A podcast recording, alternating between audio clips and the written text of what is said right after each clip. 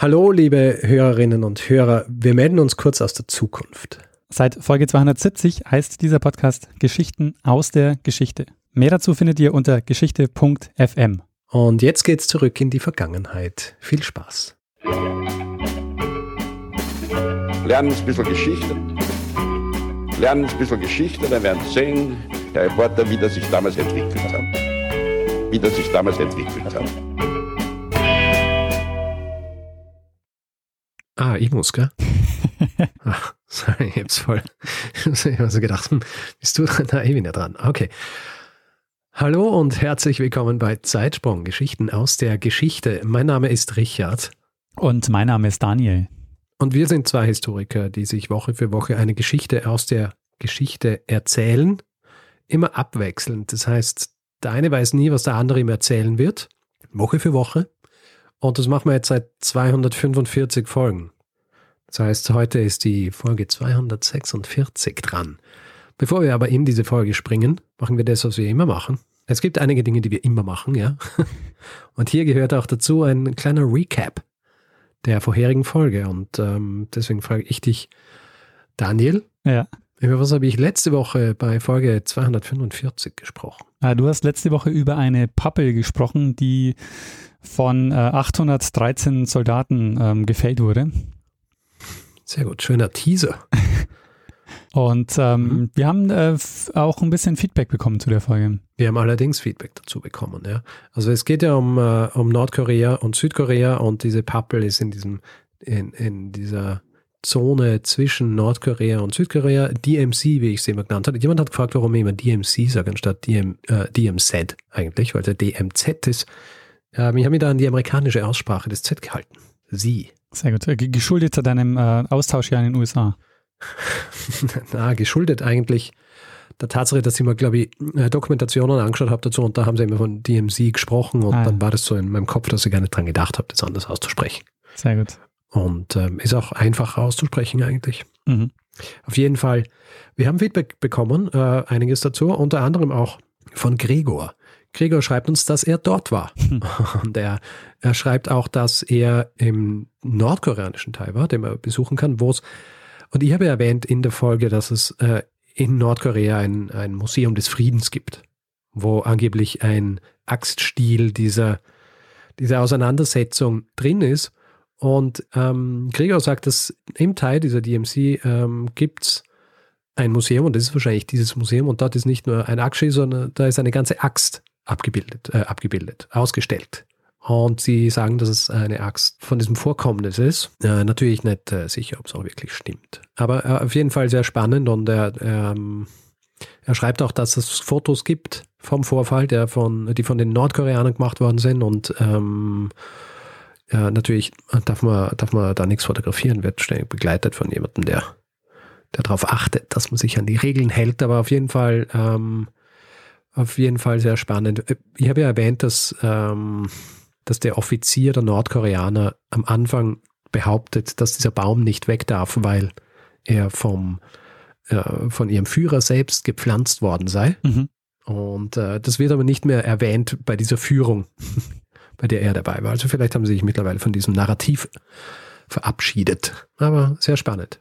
Ja gut, Daniel, nachdem jetzt auch nicht weiteres Feedback, äh, kein weiteres Feedback hier, gibt hier, das wir hier noch ähm, besprechen müssen, würde ich sagen, sind wir an diesem Punkt angelangt, wo ich dich frage, Daniel, was für eine Geschichte wirst du mir und unserem Publikum in dieser Folge erzählen?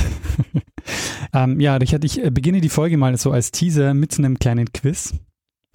Mhm. Und äh, ich gebe dir Stück für Stück Hinweise und wir schauen mal, ähm, ab wann du das Thema dieser Folge rätst. Okay.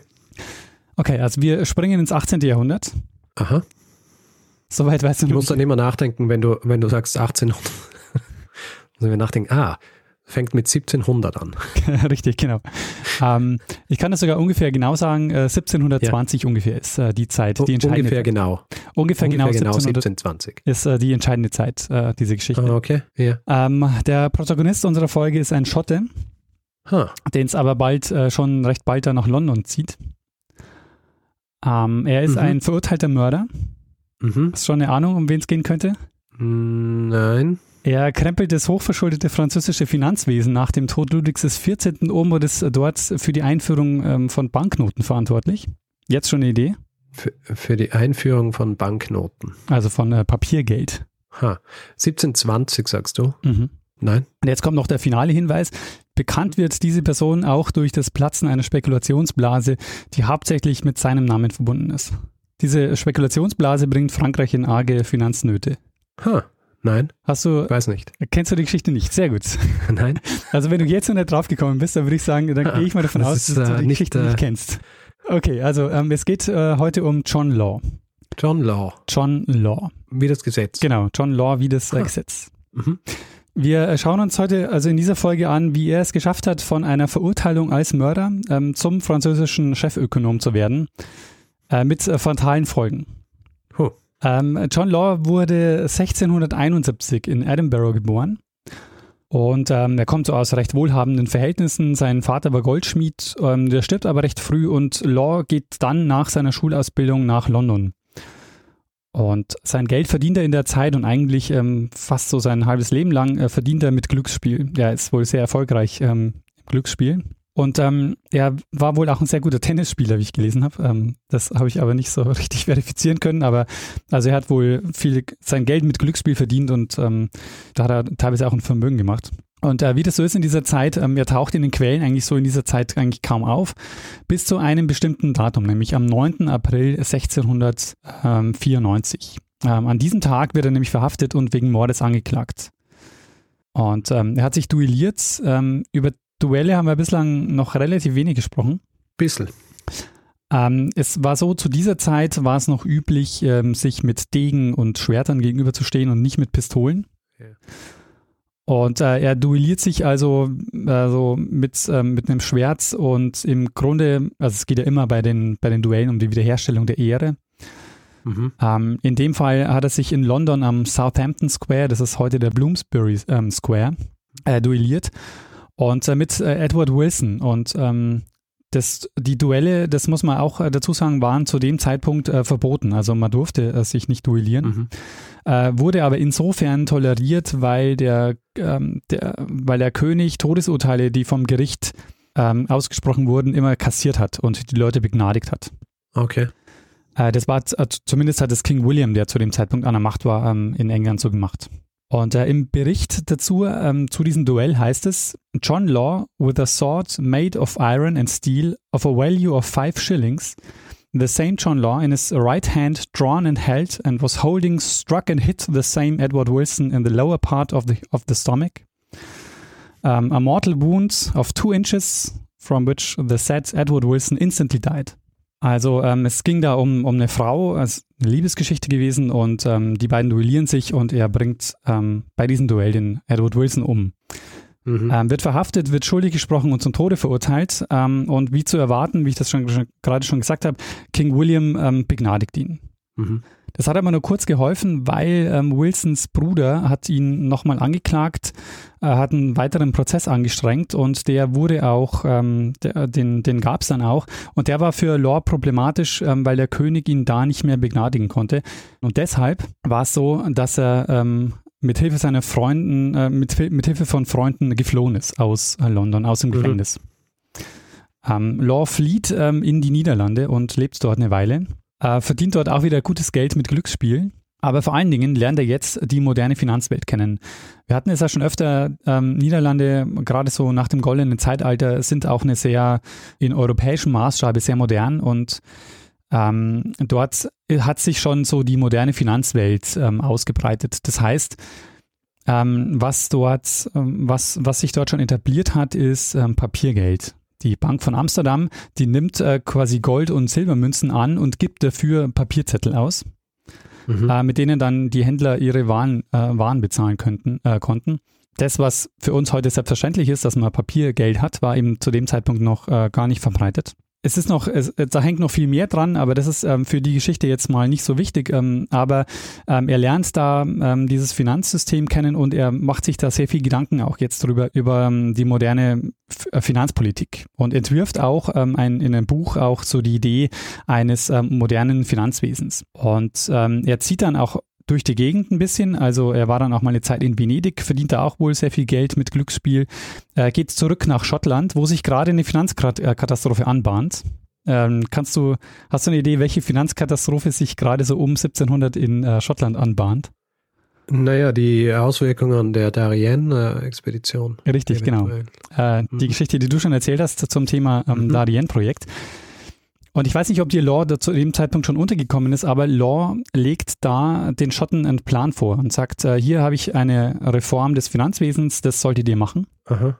Okay. Äh, er war nämlich bekannt 1705 mit einer Schrift, ähm, die hieß Money and Trade Considered with a Proposal for Supplying the Nation with Money. Und in Schottland sagt man, nee, danke für den, äh, danke für den Vorschlag, aber wir äh, wollen das eher nicht umsetzen. Wird also abgelehnt.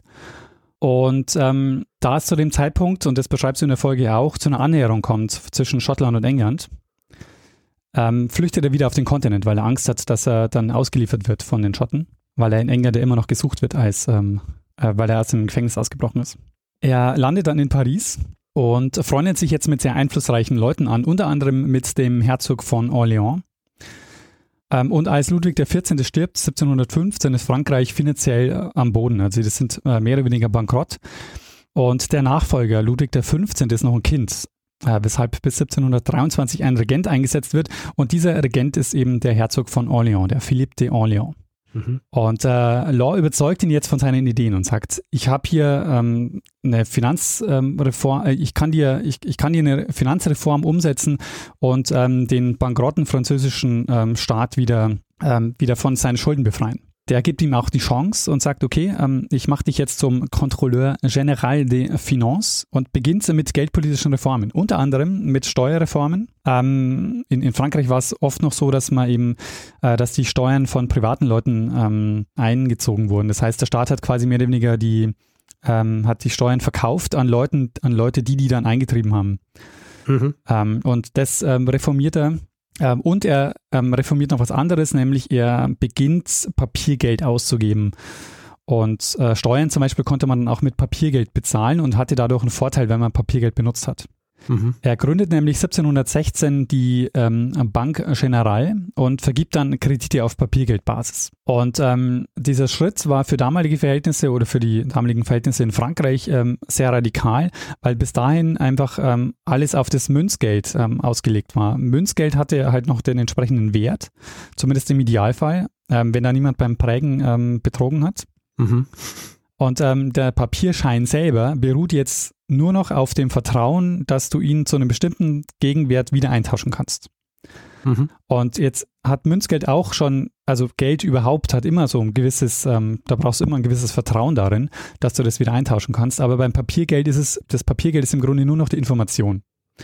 Mhm. Und ähm, du musst einfach wirklich das Vertrauen haben, dass es auch diesen Wert hat, der nicht mehr materiell gedeckt wird durch das eben Material, durch den Schein, sondern ähm, dass es gedeckt wird durch die Sicherheit, die du bekommst, zum Beispiel über die Bank.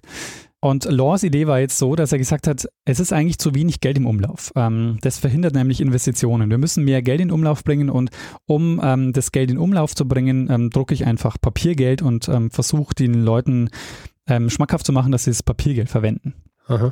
Und ähm, was er dann eben gemacht hat, war, dass er die ganzen Staatsschulden in dieser Bank zusammengefasst hat und dass er dann große Mengen von Banknoten ausgegeben hat, um den Tausch in der Wirtschaft anzukurbeln und ähm, auch den Kolonialhandel äh, in den Kolonialhandel zu investieren und dann eben Gewinn zu erwirtschaften und Dividenden auszuschütten und damit auch wieder die Schulden zu bezahlen. Mhm.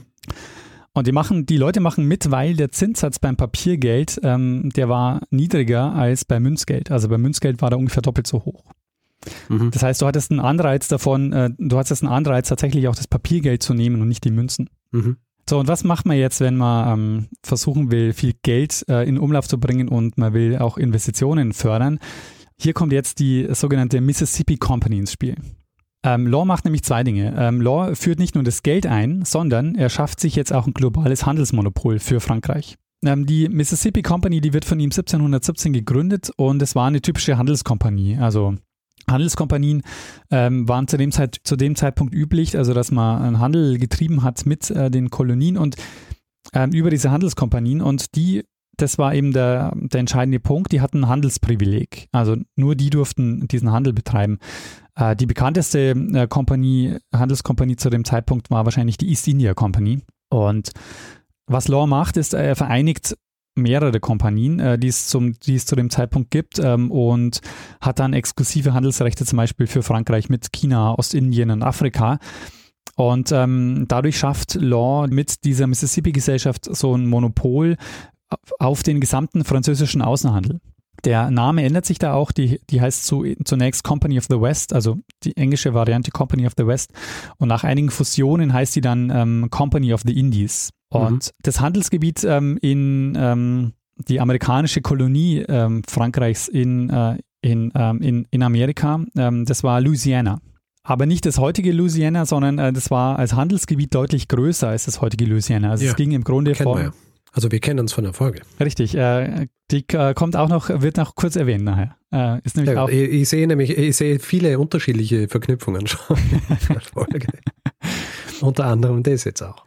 Ähm, in äh, Louisiana und zwar, ähm, also von, dieses Gebiet ging vom Golf von Mexiko bis in die Great Lakes äh, in den Norden hoch. Ähm, und diese Mississippi Company, die sollte jetzt also Handel treiben mit, äh, den, ähm, französischen mit der französischen Kolonie Louisiana. Und dazu konnte man jetzt Anleihen kaufen.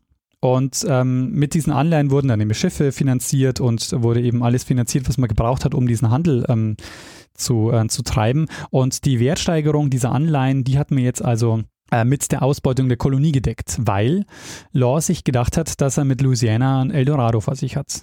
Also mhm. der Plan war, dass da Tabakplantagen angelegt werden, ähm, dass man dort Leute ansiedelt und dass die schiffeweise Gold und Silber nach Frankreich bringen. Und äh, dieses Versprechen, das hat auch funktioniert. Also um ähm, diese Company of the Indies aufzubauen, ähm, wurden diese Anleihen ausgegeben und die Leute haben diese Anleihen gekauft wie nichts.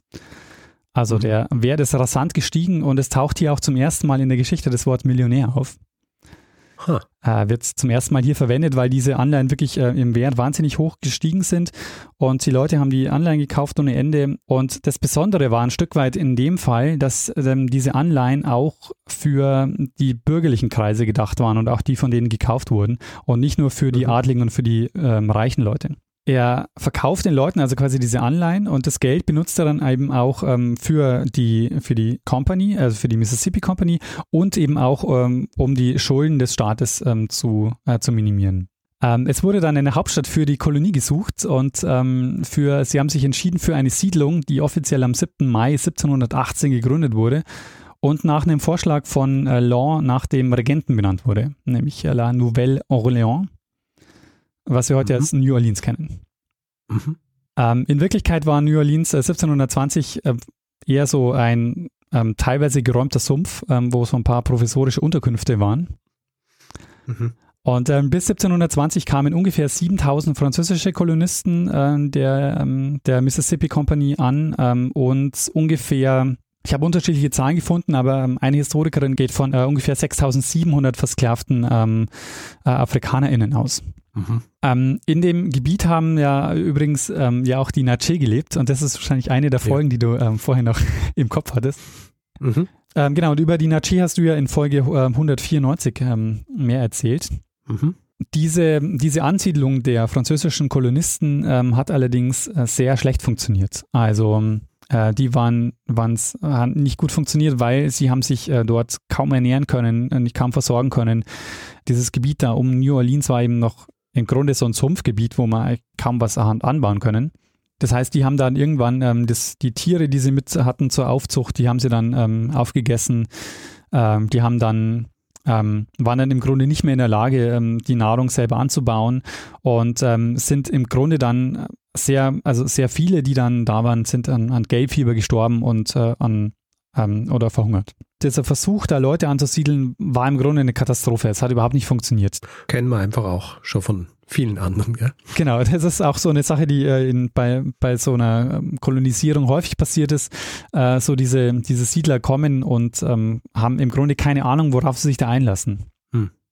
Es ist immer dieser europäische Hochmut, wo sie dann der Meinung sind, ja, sie kommen an und das äh, es ist dann ein Paradies und sie werden freundlichst empfangen und können dann herrschen über diese Gegend und tja, Das passiert selten, so wie Sie sich vorstellen. Richtig, genau. Und das ist auch jetzt eines der Probleme, die ähm, für Frankreich und für John Lauren jetzt auftreten, weil in Louisiana war im Grunde nichts zu holen. Also der hat sich da ein Eldorado vorgestellt, wo die äh, schiffeweise das Gold und das Silber nach Frankreich bringen. Aber äh, letztendlich war das ein sumpfiges Land, wo sich nichts anbauen ließ, wo sich keine SiedlerInnen ähm, haben niedergelassen. Ähm, die meisten sind an Geldfieber gestorben oder an Hunger und ähm, die Wertsteigerung dieser Anleihen stand im Grunde keine äh, nichts gegenüber. Also es war im Grunde eine, eine Blase, die da entstanden ist und ähm, die immer weiter gestiegen oder die immer größer geworden ist und letztendlich ähm, hat das Ganze nur auf dem Vertrauen darauf beruht, dass man äh, Louisiana ausbeuten kann und dass man daraus ähm, die Wertsteigerung zieht. Mhm. 1720 fällt es wohl schon einigen Leuten auf, die sagen, diese Wertsteigerung, diese Blase ist uns ein bisschen zu groß, wir ziehen da mal unser Geld raus. Und die, die das auch gemacht haben, haben auch äh, vernünftigerweise gleich ihr, ihre Münzen haben wollen und wollten das nicht mehr als Papiergeld zurückhaben. Ähm, und Law ist aber immer noch, ähm, also Law sieht natürlich die Probleme, aber er ähm, versucht ähm, quasi den Schein zu wahren und er sagt zum Beispiel, ähm, bis 1722, also in zwei Jahren, werden wir in Louisiana, ähm, äh, werden wir aus Louisiana äh, 8 Millionen Pfund Tabak nach Frankreich bringen. Und das war natürlich illusorisch, also die haben zu dem Zeitpunkt wahrscheinlich kaum irgendwas angebaut und nach Frankreich geschifft. Ja.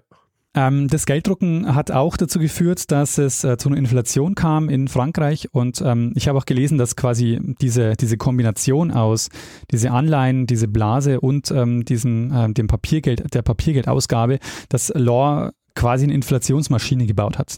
Ähm, die auch dazu führt, dass die Leute halt eher wieder in Sachwerte tauschen wollen und das Vertrauen in das Papiergeld verlieren. Aha.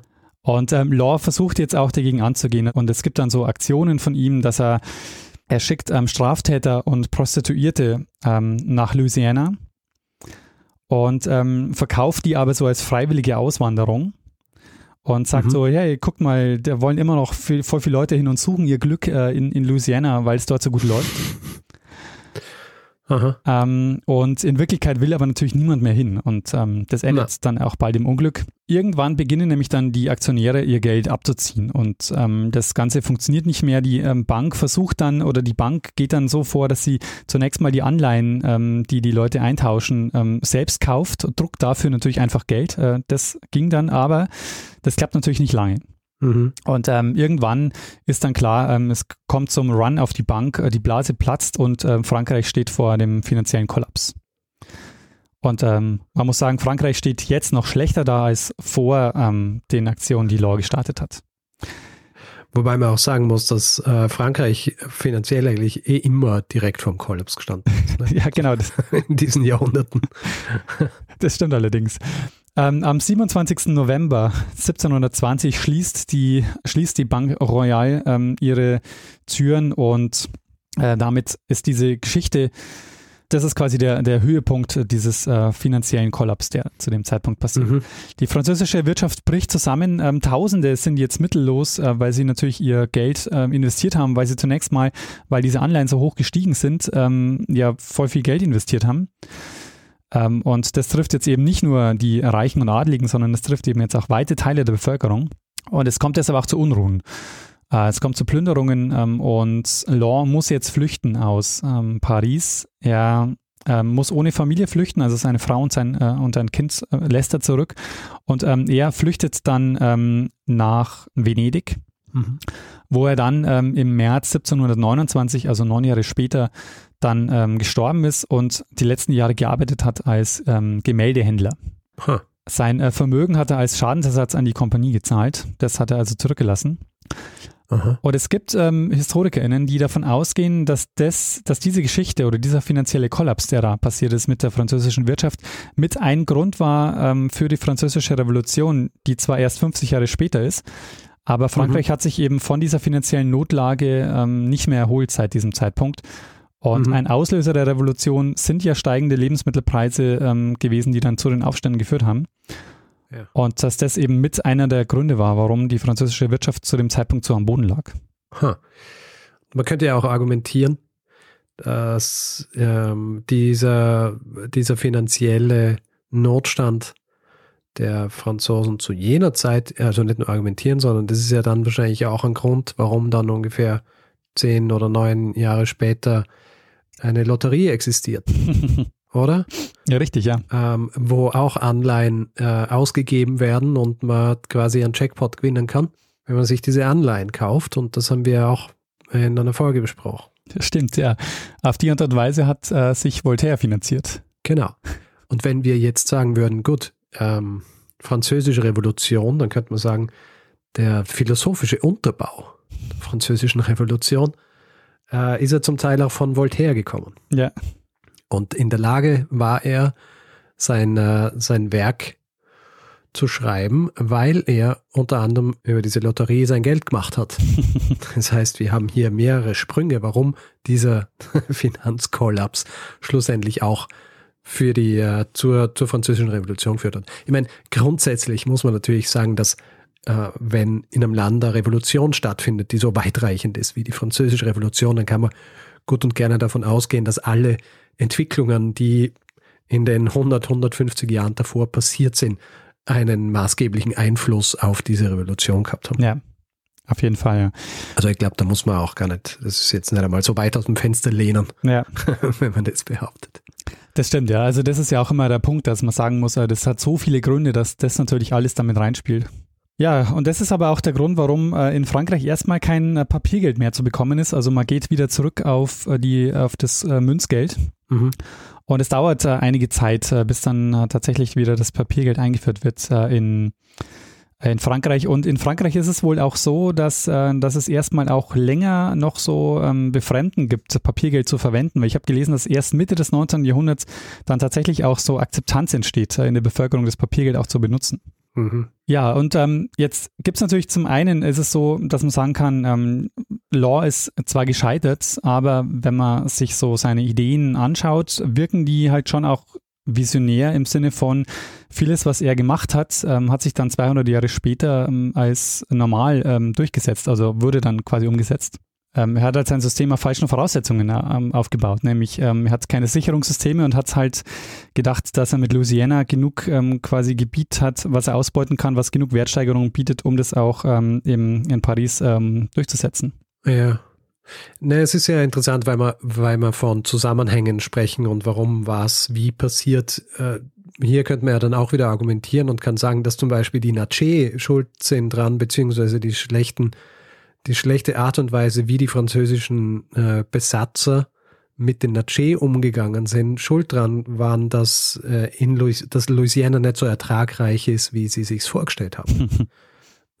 das heißt, hier auch wieder ähm, kann man sagen, dass im Grunde dieses System von Law funktioniert hätte, wenn nicht der Gouverneur von äh, Louisiana oder wer auch immer in, äh, in New Orleans war zu diesem Zeitpunkt, kann man nicht mehr genau erinnern, Schuld dran hat, dass das ganze Projekt nicht funktioniert hat und damit auch das ganze System von Law torpediert. Ja, das stimmt. Und das finde ich ja insofern auch in dieser Geschichte sehr spannend, weil ähm, man kann zwar einerseits sagen, seine Idee war visionär, gleichzeitig aber ist äh, seine, beruht seine Idee oder der Erfolg dieser Idee auf der Ausbeutung der Kolonie. Ja, und, natürlich. Und genauso hat Europa ja auch äh, die letzten, äh, keine Ahnung, 500, 600 Jahre auch ähm, seinen Reichtum verdient, äh, indem sie eben ähm, die Kolonien ausgebeutet haben und damit die Rendite quasi zu Hause gezahlt haben, aber letztendlich nur deshalb, weil eben ähm, die Kolonie ausgebeutet wurde. Ja, hey, also du hast ja diesen, diesen Reichtum der europäischen Länder, ähm, also vor allem der, der großen wie Frankreich und Großbritannien und Spanien, ähm, die das hast du, das hat ja nur funktioniert dadurch, dass du, dass du die Ressourcen anderer Länder ausgebeutet hast, also nicht europäische Länder. Ansonsten hätte es ja diesen Reichtum nie äh, so erwirtschaften können. Genau, ja. Ich meine, das ist ja auch heutzutage noch eine Debatte zu Recht. Oder was heißt eine Debatte? Es ist nicht wirklich eine Debatte, weil unter Historikern und, Historikerinnen und Historikern ist es keine, weil es relativ offensichtlich ist. Ähm, aber ja, natürlich. Aber es ist interessant, dass er sein, ähm, dass er dieses Finanzsystem darauf aus, äh, darauf auslegt, dass, äh, dass er mit Louisiana viel, ähm, ähm, viel Reichtum nach Frankreich bringt, aber nie dort war. Also der hat, der hat es darauf, darauf ausgelegt und hat keine Ahnung gehabt, wie es in Louisiana zugeht. Du, brauch, du musst ja nicht immer dort gewesen sein, um, um zu wissen, was, was du potenziell aus einer Kolonie rausholen kannst. Also es, äh, es sind ja auch viele, ich bezweifle ja, dass viele Profiteure äh, der, der Kolonien und jetzt verwende ich hauptsächlich also wirklich äh, Profiteure und nicht Profiteurinnen, weil es eben in erster Linie Männer waren. Äh, ein Großteil dieser waren nie in den Kolonien, aus denen sie wahnsinnige Reichtümer geholt haben. Ne? Naja. Und wie gesagt, das ist halt auch wieder Teil dieser, dieser europäischen Überheblichkeit, die man dann auch sieht, wenn zum Beispiel Leute in die Kolonien gehen, um sich dort niederzulassen. Und sie dann der Meinung sind, dass das eh alles easy ist und ähm, sich auch nicht entsprechend informieren. Und da haben wir auch ein paar Beispiele in unseren Geschichten. Das stimmt, ja. Äh, das finde ich schon erstaunlich, dass man da, dass er nicht mal, keine Ahnung, irgendwie einen Bericht hat von jemandem, der ihm sagt, Herr Law, wir werden es nicht schaffen, dass wir da Millionen Tonnen ähm, Tabak anbauen in, äh, in diesen Sumpfgebieten. ja. Ich denke, die, ähm, wenn so, wenn sowas einmal startet und du weißt, das ist jetzt das, das Prinzip dieses Plans, dass aus Louisiana die entsprechenden Mengen an Tabak oder, oder Erträge aus Tabak äh, etc. kommen, dann, dann willst du auch nicht derjenige sein, der die schlechte Nachricht überbringt. und das haben wir ja oft in so Systemen, wo du Hierarchien hast. Du versuchst eben, wie gesagt, das immer abzuwälzen auf irgendjemanden, der unter dir ist oder vielleicht über dir, wenn, wenn du weißt, dass er oder sie die Verantwortung zu tragen hat. Und ja, so wird es wahrscheinlich auch dort gewesen sein. Es hat wahrscheinlich genug Leute gegeben, die die on the ground waren und gesehen haben, was das für, für ein Riesenschlamassel ist in Louisiana. Aber sie, sie sich dann nicht gedacht haben, hm, na, ich bin jetzt sicher nicht der the bearer of bad news. Richard, äh, das war meine Geschichte, wie es dazu kam, dass ein verurteilter Mörder den äh, französischen, ähm, die französische Monarchie quasi ähm, ruiniert hat, also finanziell ruiniert hat. Schön verkürzt, aber ähm, ja, sehr spannend. Ich meine, lustig hier auch dieses äh, ein verurteilter Mörder. Ja. Weil äh, das ist ja recht schnell einmal passiert in jener Zeit, wenn du zum Beispiel, also wenn du sowas mit einem mit einem Duell, äh, mit einem, im Zuge eines Duells jemanden umgebracht hast und da hast du dann entweder Glück oder Pech haben können. Ja? Wenn es irgendwie sanktioniert war, dann, äh, dann war es kein Mörder, sondern war es einfach ein Duell. Und wenn es nicht sanktioniert war, dann hast du vielleicht noch einmal Glück gehabt, weil du begnadigt worden bist. Aber wenn du ein richtiges Pech gehabt hast, dann bist du halt wirklich als Mörder gebrandmarkt worden, während irgendjemand anderer, der das Patz, keine Ahnung, 20 äh, Jahre vorher gemacht hat, ähm, der ist damit durchgekommen. Ja, stimmt. Also auch so, so Dinge, die so ein bisschen in ihrer Zeit äh, verhaftet sind. Interessant ja, Voltaire zum Beispiel hat ja, hat sich ja auch duelliert und hat sich nicht duellieren dürfen und ist dann auch begnadigt worden oder hat fliehen müssen, etc. Ja. Das ist was gewesen, was, das war ein bisschen verbreitet. ja, ja, gerade so in, in so ähm, höheren Schichten, Adelskreisen, da war die ja. Sache mit der Ehre immer schon äh, sehr wichtig. Genau. Haben wir ja auch einmal ähm, gehabt, der Folge, die Kotze-Affäre. Ja. Da ist ja, haben wir ja auch besprochen, die was es bedeutet, ein Duell zu führen und was überhaupt dieser Begriff der Ehre bedeutet, den du wiederherstellen musst mit, mit einem Duell. Und er ist natürlich dumm, ja. Wenn man es äh, objektiv betrachtet, das Ganze, aber natürlich auch in der, im System und in der Struktur ja, verhaftet. Genau, in der Zeit, ja. Von, wenn wir jetzt sagen, gut, es ist dumm, dass du versuchst hier deine Ehre, dann ist es aber halt nicht nur Ehre, sondern da geht es auch darum, dass du, dass du deine Position festigst und dass du ohne Ehre in so einer hohen Position einfach nicht äh, agieren kannst. Ja? Und ähm, du musst äh, Satisfaktion musst du halt erreichen. Interessant äh, habe ich gelesen in dem, im Zuge jetzt dieser, dieses Duells von John Law, dass ähm, es tödlicher war, also die Duelle mit den Schwertern und Degen waren tödlicher als die mit den Pistolen später. Ne, das glaube ich schon. Erstens einmal Zielen, äh, also äh, haben Großteil der Leute wahrscheinlich nicht getroffen ja, mit den Pistolen. ja. Und ähm, wenn du mit so einem Schwert auf jemanden einhakst, äh, können ganz andere Verletzungen entstehen, die dann auch viel schwerer zu behandeln sind. Ja. Sehr gut. Spannende Geschichte, Daniel. Ich danke dir. Wieder viele Verknüpfungen. Also äh, es ist super, weil jetzt ähm, sind so Ebenen hier wieder, die sich auftun also quasi eine Ebene zeitlich sind wir hier sehr mit, mit Darien und auch mit Voltaire und mit, ähm, also im Grunde ist es zwischen Darien und, und Voltaire und seiner, und seiner Lotterie. Und er quasi öffnet dann wieder hier so eine Türe, ähm, durch die wir noch nicht durchschauen haben können. Ja? Und äh, wieder, wieder komplettiert sich hier was in unserem Puzzle der Geschichten. Das ist sehr schön. Na gut, ähm, Dani, was ähm, meinst du? Äh, soll, man, soll man den Hut draufhauen? Äh, Top Deckel drauf und den Feedback-Hinweisblock. Ja, hauen wir den Deckel auf den Topf und äh, den Hut drüber und lassen den Vorhang fallen. Gut, wer Feedback geben will zu dieser Folge oder anderen, kann es entweder per E-Mail machen, feedback.zeitsprung.fm. Ich sage das jetzt fast in jeder Folge, aber ich muss es nochmal sagen, weil äh, ich halt weiterhin ein schlechtes Gewissen habe. Ja? Ja. Die, wir, wir kriegen viel Feedback, wir kriegen viel Hinweis. Mails und freuen uns sehr, lesen jedes dieser Mails. Äh, wenn ich, wenn ich gerade Zeit habe, dann schreibe ich auch äh, gleich zurück.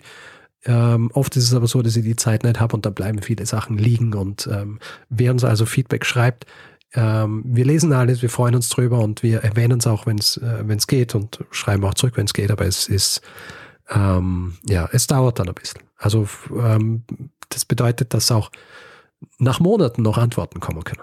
Also ich habe dann so äh, Zeiten, wo ich mich hinsetze und einfach sage, jetzt arbeite ich mal durch ähm, und ähm, beantworte Mails. Geht mir auch so. Also ähm, ja, wenn äh, nichts kommt, ähm, wir lesen alles und freuen uns wirklich über ähm, jedes Feedback.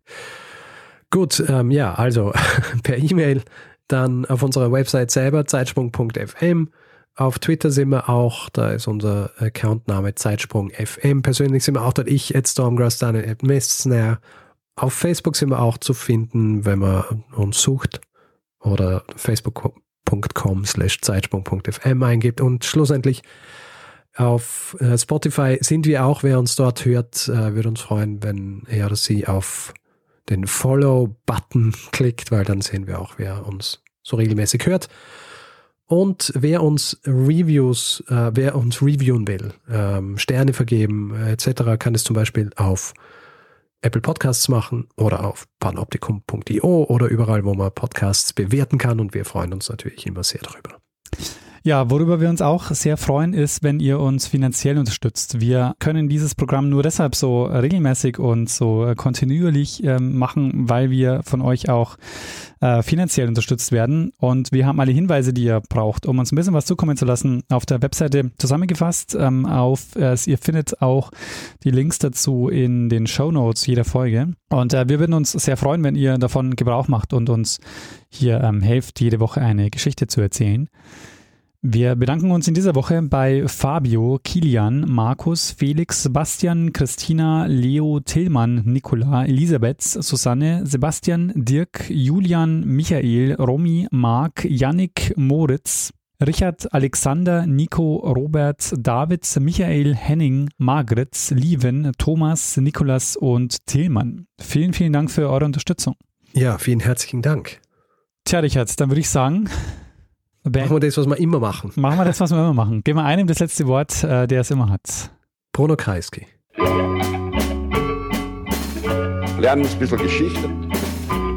Lernen ein bisschen Geschichte, dann werden Sie sehen, der Reporter, wie das sich damals entwickelt hat. Wie das sich damals entwickelt hat. Rule of Thumb, das gilt auch heutzutage noch. Die, äh, wenn jemand mit einem Messer auf dich zukommt, dann ist es äh, mindestens genauso gefährlich, wie wenn jemand mit einer Pistole auf, sich, auf dich zieht. Du, es ist wahrscheinlich noch viel wahrscheinlicher, dass du unbeschadet davon kommst, wenn es jemand mit einer Pistole ist. Ja? Weil äh, Messer geht einfach viel zu schnell. Da hast keine Chance. Deswegen bei beiden Varianten mein Rat einfach immer wegrennen.